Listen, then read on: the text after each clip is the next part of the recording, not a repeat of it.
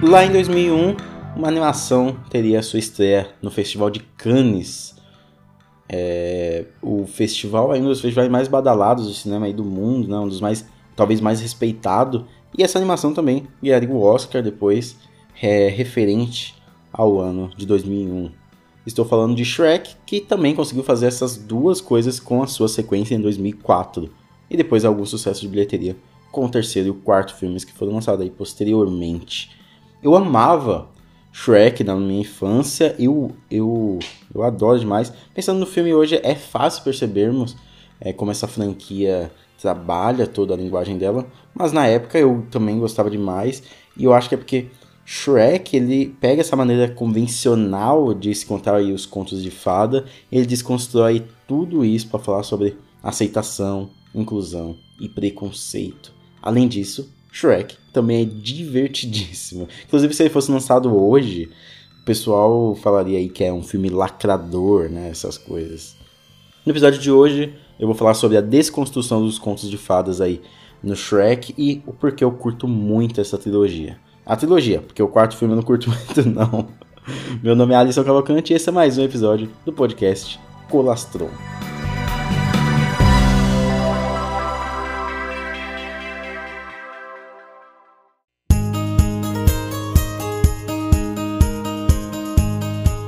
Todos nós crescemos com contos de fada, faz parte da nossa infância.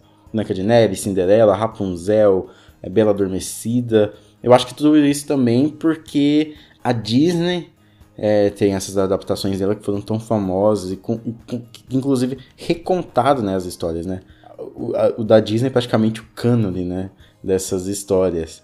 E, mas tem alguns elementos em todas as histórias que são bizarros. É, tem a coisa da época, principalmente da construção ali do, dos filmes da Disney, que não tinha tanta inclusão, né? Era princesas da maneira aceitável na época, princesas brancas, cabelos extremamente lisos, tudo mais. Mas também tinha coisas bizarras, tipo o príncipe encantado ter uns 30 anos e a princesa ter 16 anos, ou então é, ele beijar ela enquanto ela tá dormindo. E eu vejo muito desses questionamentos as pessoas trazendo à tona e eu acho que é legal a gente discutir até para entender o porquê que os contos de fadas são tão populares. Mas uma, uma das coisas que eu não entendo é porque as pessoas só resumem os contos de fadas a isso. Os contos de fadas muitas vezes eles falam muito mais do que eles querem, do, do que essas coisas mais claras, né? Essas coisas mais chamativas. E é isso que eu gosto de Shrek, porque logo no começo ele fala justamente sobre essa questão da fantasia ser aprisionada, né? É, vamos, vamos começar no primeiro Shrek ele inicia de uma maneira muito de contos de fada, contando a história da princesa que está presa na torre mais alta do castelo mais não, no quarto mais alto da torre mais alta, né? Protegida por um dragão e o príncipe para encontrar ela tem que passar por diversas aventuras e não sei o que. E quando a gente chega, logo depois, somos apresentados ao Shrek, que é um ogro, aí uma criatura mitológica que meio nojenta naquele mundo, e de tanto ele ser marginalizado, de tanto ele ser jogado para escanteio, né, de tanto ele ser chamado de ogro, ele reside lá naquela casa dele, naquele pântano, e ele só fala, mano, me deixa livre. Quando as pessoas chegam lá, ele espanta elas, mas ele só quer ficar livre. Tanto que, quando o burro pergunta, né, qual é o nome dele, ele meio que pensa assim, aí ele fala Shrek. Talvez ele nem tivesse o nome exato, talvez ele tivesse esquecido o nome dele. E, e, ele olhou aquilo ali na hora porque ninguém nunca perguntou, todo mundo só chamava ele de ogro e tratava ele como um monstro. E aí depois dessa apresentação do Shrek, começou a tocar na Somebody, que mostra todo o dia a dia dele, que mostra tudo que ele passa. Nós vemos a apresentação do burro, e a apresentação do burro mostra muito dessa coisa dos questionamentos que eu acabei de falar, que é esse aprisionamento das magias, dos seres mágicos. Lord Farquaad, que é o príncipe que quer ser rei, ele tá aprendendo todos os, os elementos mágicos ali, e o burro é uma coisa nada é, virtuosa, podemos dizer assim, que é um burro que fala, né? Ele não tem nada mais para agregar e aí ele vai lá, começa a voar, né? ele foge, enquanto o Shrek, os dois são essa dupla improvável. E o Shrek é tão marginalizado que depois os contos de fada começam a ser marginalizados e correm para o pântano do Shrek, querem buscar abrigo ali. E ele parte justamente na viagem, ele e o burro parte na viagem deles para por motivos egoístas, né? Ele quer ficar sozinho, então o que ele tem que fazer? Ele tem que arranjar de novo a casa daqueles seres mágicos. Arranjar a casa daqueles seres mágicos é recontar a sua história através dessa estrutura básica de contos de fada. Isso é para mim o que eu acho mais legal no Shrek. E aí depois ele parte na viagem dele, o Lord Farquaad, ele já desconstrói né, essa, essa coisa do príncipe encantado e que tem tanto poder, ele não é um cara virtuoso, ele é pequenininho, baixinho, é covarde, não quer ir resgatar a princesa. Shrek então vai lá, resgata a Fiona e quando ele chega no castelo tem toda essa desconstrução novamente, parece que eles pegam todos os clichês e começam a, a desconstruir a todo momento. Então a gente vê eles passando pela, pelo dragão, que é na verdade uma dragoa e que tá meio solitária, e que o burro começa a elogiar, ela se apaixona pelo burro. E aí a gente vê também o Shrek subindo lá na torre, a Fiona tá deitada lá esperando beijo, esperando o príncipe. Mas ele não é o príncipe, ele só chega e fala, vamos embora, vamos embora. E pega ela e leva embora. Depois quando ele se revela pra ela não um ogro, ela fica meio desanimada. Toda essa desconstrução progressiva, né, do, dos contos de fada. E essa interação entre os três, depois a gente descobre que a Fiona, no anoitecer, ela vira um ogro, é, começa a nascer o sentimento entre Shrek e Fiona, que começa a ter essa questão da inclusão, que você não precisa essa coisa das aparências, né? Ela tenta se encaixar porque colocaram ela naquele, castelo justamente para ela não ter a aparência de ogro, para ela beijar o príncipe e, e se tornar essa essa princesa linda e agradável aos olhos, mas na verdade o que o Shrek fala é que não importa se você é um ogro, não importa se você é sujo, se você mora num pântano, se você sai numa aventura junto com um burro que só fala, que você está fadado a um final não feliz, sabe? Você também pode estar fadado a esses felizes para sempre. É o encontro do amor ali no final, Shrek e Fiona. E aí tem aquela cena musical no final, né? Que é quando eu vi a face dela, eu me tornei um, um crente, né? Eu estou agora acredito, né? É essa coisa, né? De acreditar nos contos de fada, de acreditar que você também pode ter esse final feliz, seja quem você seja, seja quem você for você pode ter esse final feliz. E Shrek ele trata muito bem disso, inclusão, aceitação e finais felizes, qualquer um pode ter. E o segundo filme continua um pouco nessa vibe, inclusive pegando outros elementos de contos de fada, né? Eu, eu, gosto quando eles começam a encontrar o Robin Hood lá no, no meio do filme e a Fiona bate em todo mundo. Eu acho isso muito legal, mas o segundo filme é sobre se adaptar o Shrek e a Fiona eles vão ser recebidos pelos pais da Fiona e os pais da Fiona não esperavam que fosse um ogro, o esposo dela, que ela tivesse também virado um ogro, que ela, tivesse vivendo em um pântano. Eles estão acostumados a essa a essa forma de um conto de fadas. E aí quando chega o Shrek e a Fiona com um burro, eles não é, aceitam aquilo. E aí vira essa jornada de aceitação. Inclusive, é muito legal o que esse segundo filme faz. Ele faz uma coisa. Existe essa, essa coisa do. essa linguagem estética do retrofuturismo, que é o que? É uma coisa mais futurista com elementos dos, do passado. Atualmente, tem muitos filmes que usam isso com os anos 80. Tem aquela série, o, o, pra mim, a série que melhor usa isso, é aquela série Maniac da, da Netflix, que tem o Jonah Hill e a Emma Stone, e que ela tem esse retrofuturismo, né? É uma coisa bem futurista, mas com elementos dos anos 80. E aqui no, no, no Shrek ele traz essa linguagem mais contemporânea, mas com elementos da Idade Média, né? Da idade lá dos contos de fada. Então, quando eles chegam na cidade, eu acho muito legal, que é a cidade tão, tão distante. Tem essa coisa dos contos de fada, né? Sendo um local isolado, justamente para mostrar uma história que não está conectada necessariamente à realidade. Uma história que ela tem muito mais. Uh, você tem que absorver muito mais o espírito dela, o que ela quer dizer, do que o que ela é realmente. E tão tão distante. Eles chegam lá e tem um trânsito, tem um cara lá limpando o, o cavalo e tem as lojas, né, adaptadas para aquele tempo. Até, até quando Tem uma cena lá pro final que o Shrek ele é preso e que os outros bichinhos de conto de fada veem ele sendo preso e os policiais estão com um ralador de pimenta, ralando pimenta no olho dele, né? Que é, o, é meio que spray de pimenta, mas é um ralador de pimenta. E, e isso tudo é muito criativo, como eles criam essa encenação contemporânea com elementos do passado.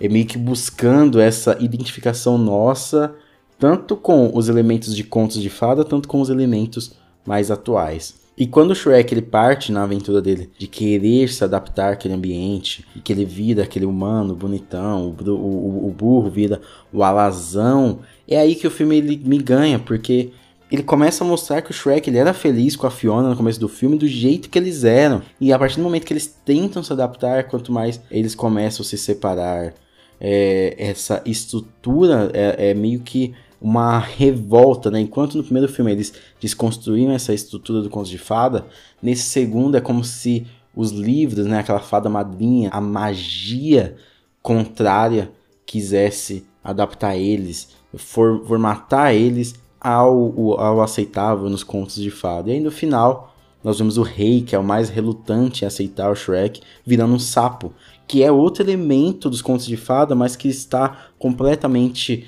deslocado da, do formatinho. E ele virou um sapo para sempre. Ele não vai voltar a virar um rei com um beijo da amada dele. Ou ele, talvez ele voltaria e a amada dele não quis dar um beijo. Mas é muito legal também o Shrek 2, ele tem umas referências a filmes. Eu captei algumas, mas acho que deve ter muito mais, né? Tem do Alien, quando o gato de botas ataca eles. Inclusive, acho que na apresentação do gato de botas deve ter alguma referência que eu não peguei. Mas tem também o gato, quando ele sai da barriga do Shrek, é tipo o Alien. E aí, quando o Pinóquio vai resgatar o, o o Shrek, o burro, ele, ele tá descendo assim, igual Missão Impossível, certo? E é muito engraçado essa parte. Que eu acho umas tiradas muito engraçadas. O, o, o, burro que fala pra ele, né? Mente aí pro seu nariz crescer, né? Fala que você tá usando roupa feminina, roupa íntima feminina. E aí o, o, o Pinóquio, ele, ele fala, eu tô usando roupa feminina. E aí não, o nariz dele não cresce. E o biscoito fala, ué, mas você tá usando? O que, que é isso aqui? E aí o Pinóquio começa a falar, não, eu não estou usando calcinha, e começa a crescer. Tem toda essa desconstrução. Inclusive, nesse segundo filme, eles encaixam uma, uma travesti, certo? Que é trabalha lá no bar, e é de uma maneira que não, é estereotipada. Eles fazem uma piadinha, né, com travestis, que talvez possa não agradar todos, mas eles começam a introduzir essas coisas que hoje em dia, se lançasse hoje, 2020, 2021, seria chamado de lacradoras, né? Só que é lacrar e tudo mais. Mas na verdade são coisas que, que eles tratam com uma naturalidade grande e que isso se conecta ao terceiro filme. O Shrek 2. Ah, o Shrek 2 também tem referência ao Jurassic Park, quando o biscoito lá tá grandão e tá, cres... tá andando. E aí tá. Começa o copo de vinho, né? Começa. Do, Começa a mostrar e aí começa a cair as árvores. É engraçado, é, é, é, legal, assim. Esse segundo filme é muito bom. Eu não gostava na minha infância, eu não gostava tanto desse, mas agora ele é, um, ele é o meu segundo favorito. Eu gosto muito do primeiro, do segundo também, e do terceiro agora. Porque o terceiro é meio que o Shrek repete um pouco nessa coisa do Shrek. Ah, eu sou ogro, eu não me encaixo nesse lugar. E aí ele tenta buscar mas é sobre aceitação também e sobre uma certa. As pessoas revendo os seus lugares. E tudo começa com as princesas, vai indo até os vilões, porque os vilões, mesmo com toda essa, com essa coisa disruptiva do Shrek, ocupar um lugar que não é necessariamente dele, ainda assim os vilões eles continuam. E aí o príncipe encantado agora ele se junta com os vilões e fala: vocês são marginalizados, vamos buscar é, nosso lugar ao sol. E buscar o nosso o lugar ao sol talvez não seja isso, porque no final a gente vê lá que os vilões falam: o, o Capitão Gancho fala né, que sempre quis ser pianista, a Bruxa Má fala que sempre quis abrir um spa. E o Shrek indo buscar o Arthur. Eu, eu, gosto dessa coisa do Arthur estar no colegial e ele sofrer, né? E vários, ele sofrer bullying, né? Do Lancelot. E eu acho isso inacreditável. O Merlin também, tudo atrapalhado, é um idoso que não, não sabe muitas coisas. E aí tem essa questão das, das criaturas estarem revendo os seus lugares ali dentro. O Shrek abriu essa porta, mas todo mundo tá, começa a rever. E quando os vilões revêem seus lugares e falam, não, a gente tem que ocupar aquele castelo, a gente tem que dominar tudo, é quando eles geram a revolta de quem? Das princesas. E as princesas, elas revêem, elas agem nas entrelinhas ali, é, quebrando aquele papel que foi imposto a elas de ficar esperando a ajuda do príncipe, justamente pela Fiona, que ela é a princesa ali fora do local comum. E aí tem essa revolta das princesas que eu acho muito legal no terceiro filme, que são que é a Fiona, tem as princesas, aí tem a, a, outra princesa que é, que é travesti, né? E aí começa essa revolta, elas, elas que salvam, elas que invadem o castelo ao som de barracuda. Isso eu acho muito, muito legal. Mais uma vez, se fosse lançado hoje em dia, seria um filme panfletado, ah, um filme girl power, forçado, não sei o quê. Mas naquela época já era, naquela época, né, do 2000, 2000 e pouco, né, 15 anos atrás, nem é tão longe assim, mas é um filme que ele já revê os locais dessas, dessas, dessas, dessas, dessas personagens oprimidas e fadadas a um certo, uma certa timeline, a um certo jeito de se contar a história. É um negócio que também Deu a louco na Chapeuzinho também faz, né? Que é rever o espaço daqueles personagens dentro da trama e tentar fazer uma sátira enquanto rever tudo isso que foi é, já imposto e começa a mudar, né? Começa a criar uma trama um pouco mais disruptiva. E o Shrek, ele é muito disso, né? Ele começa essa revolta dos oprimidos e depois nós vemos que todo mundo sim pode ter o, o, o seu, seu lugar, o seu felizes para sempre e aí é quando quebra novamente essa questão dos contos de fada, que não precisa estar necessariamente dentro dos contos de fada. Não existe spa no conto de fada, não existe Capitão Gancho, pianista no conto de fada. Mas você pode abrir esse leque. Vocês não estão presos nessa narrativa. Vocês podem ser felizes do jeito que vocês quiserem. Então, eu acho que essa trilogia do Shrek, ele fala muito sobre essa questão da aceitação, de você rever o seu local, seu lugar no mundo, de você ir contra o que a maré fala de você. São três filmes que eles falam sobre esse felizes para sempre, eles utilizam essa, essa estrutura básica dos contos de fada para você aceitar o seu lugar no mundo e também o que a vida lhe impõe, que é o Shrek aceitando isso, né? Que é ele ser pai. Ele não queria ser pai, mas é o que veio. E é esse papel, você também pode ser feliz para sempre, com esses papéis que a vida lhe dá, ou buscando o seu lugar no mundo. Você não precisa necessariamente tomar e oprimir outras pessoas, você só precisa incluir, né? Essa coisa da inclusão intrínseca aos três filmes do Shrek muitas vezes pode soar repetitivo, como eu falei, a jornada do Shrek de falar, ah, mas eu sou um ogro, eu não me encaixo aqui e tudo mais, mas no final é uma jornada sobre inclusão, é uma trama sobre inclusão, sobre incluir e sobre se adaptar, sobre aceitar e sobre também se aceitar. Mas e aí, você gostou desse podcast? Você gosta do Shrek? Vai lá e comenta no post do Instagram. Me manda, ou então você me manda lá uma DM, fala, putz, gostei bastante. Tem esse ponto de vista que eu também vi, que você talvez não tenha falado. Me conta aí o que você achou, beleza? É, me segue lá no Instagram. Tem post sempre. Eu diminui um pouco a frequência dos posts porque eu tô me organizando ainda.